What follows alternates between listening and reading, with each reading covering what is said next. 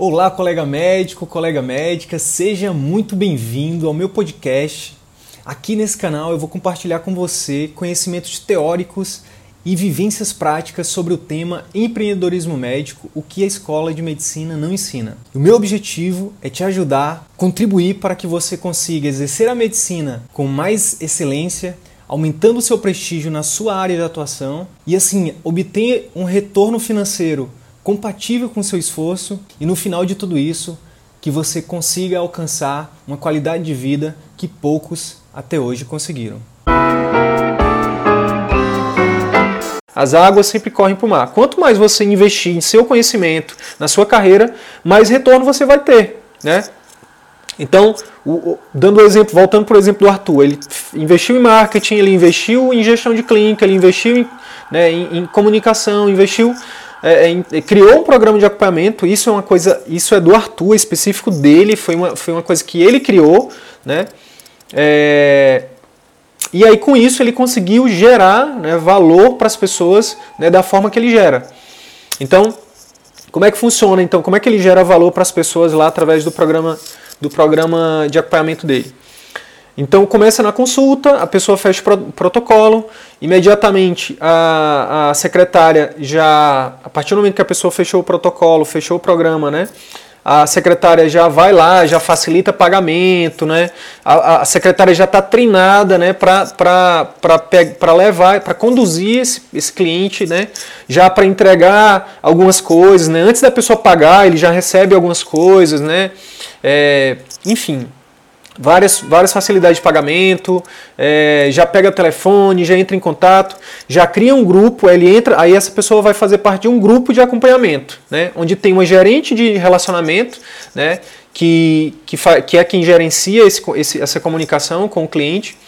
É, o cliente ele coloca alguém também no, dentro do, do, do grupo de acompanhamento, se ele quiser.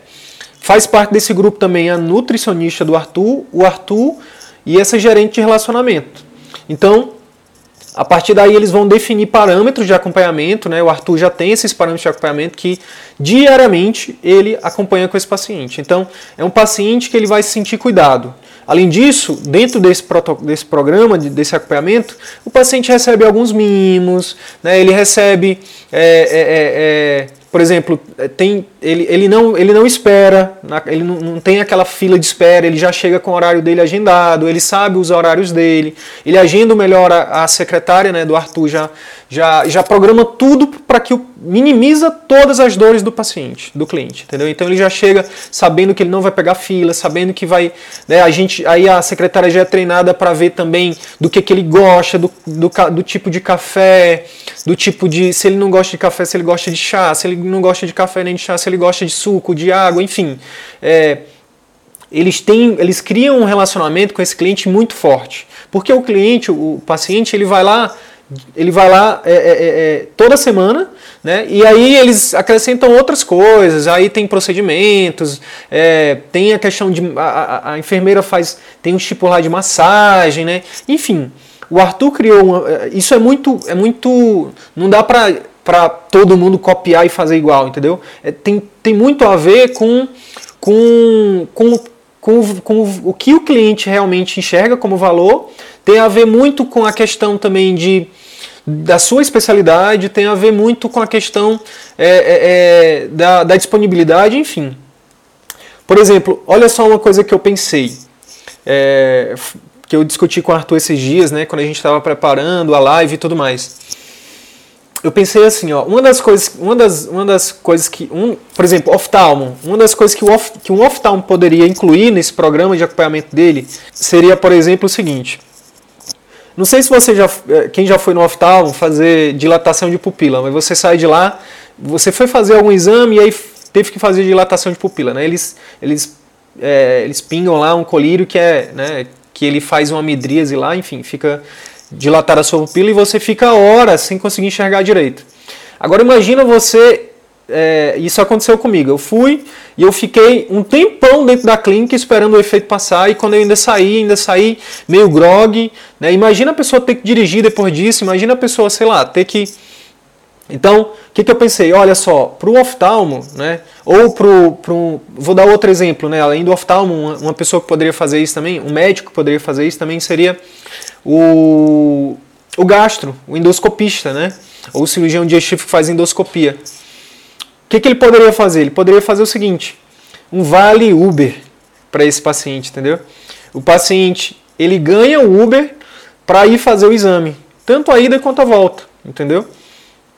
Por quê? Ou então só a volta, enfim. Por quê? Porque depois do procedimento ele fica grog, entendeu? Então, é, já pensou? A clínica que, que, que oferece um Vale Uber né, para esse paciente, então gera isso gera um, um, um, um efeitual no paciente muito grande, no, no cliente muito grande. Por isso ele paga mais. E por isso ele te indica mais, por isso ele fideliza, por isso ele volta. Tá, tem uma pergunta aqui muito interessante. Vou responder aqui para você. A pergunta é, é, como eu construo reputação? É, eu sou, acabei de sair da residência, eu sou recém-formado, ninguém me conhece ainda, ninguém confia em mim, como é que eu faço? Então, olha só, você que está começando, né, você que está no início, além da questão do, do, do marketing, você tem que gerar um valor muito maior para o cliente, para o paciente, do que ele espera. Então, o que, que acontece?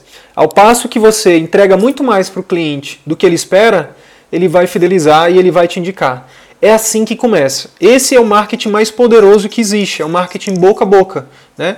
É o marketing onde a pessoa foi lá com você, ele passou pela experiência do seu atendimento, do seu, do seu programa de acompanhamento.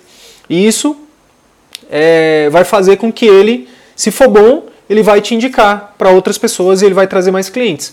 Todo mundo começa assim. Burocracia, tá? uma coisa que apareceu muito né, aqui na, na, tanto na pesquisa que a gente fez anteriormente, muita gente com medo da, da burocracia. Poxa, mas abrir uma clínica vai, dar trabalho, eu vou ter que abrir um, vou ter que tirar um CNPJ, vou ter que contratar contra, contador, um advogado, é, tirar a licença da, da, da vigilância sanitária, do, do CRM. Gente, é muito mais simples do que você imagina. É muito tranquilo isso, entendeu? É muito melhor você passar por essa burocracia que é, que é passageira do, e pagar 12, 13% de imposto do que você não ter burocracia nenhuma e ou fazer esquema né, e ser pego pelo fisco, né, e ser pego pelo leão, pelo, pela receita, que é o pior, a pior coisa, ou você pagar 27,5 na pessoa, na pessoa física. Você escolhe. E tá, aí eu sou servidor público, eu estou no plano de saúde, como é que eu faço para migrar para o particular? É outra dúvida também que é muito, que é muito comum. Ora, se você, tá, se você quer migrar para o particular, você tem que ter uma estratégia, você tem que ter um plano. Ah, eu não sei como fazer, eu não sei burocracia. A gente vai te dizer. Ah, eu não, eu não tenho dinheiro. Não... A dica é essa: comece pequeno, comece devagar, né? Não faz um investimento muito alto. Olha só, 60% das clínicas médicas quebram, fecham as portas nos primeiros 5 anos, segundo o Sebrae. Né? É muita gente. É muita gente. O que, que isso significa? Significa que as pessoas elas fazem um investimento gigantesco para abrir um consultório. Eu estou falando aí de 60 mil reais, ou de 60 a 100 mil reais para abrir um consultório, Aí paga com mil reais de contador por mês, paga mil reais de, de, de advogado por mês, paga mil reais, mil reais, mil e quinhentos, dois mil reais de secretária por mês. Aí tem internet, tem energia. Só, só de contas fixas por mês para você ter um consultório fixo é cinco mil reais.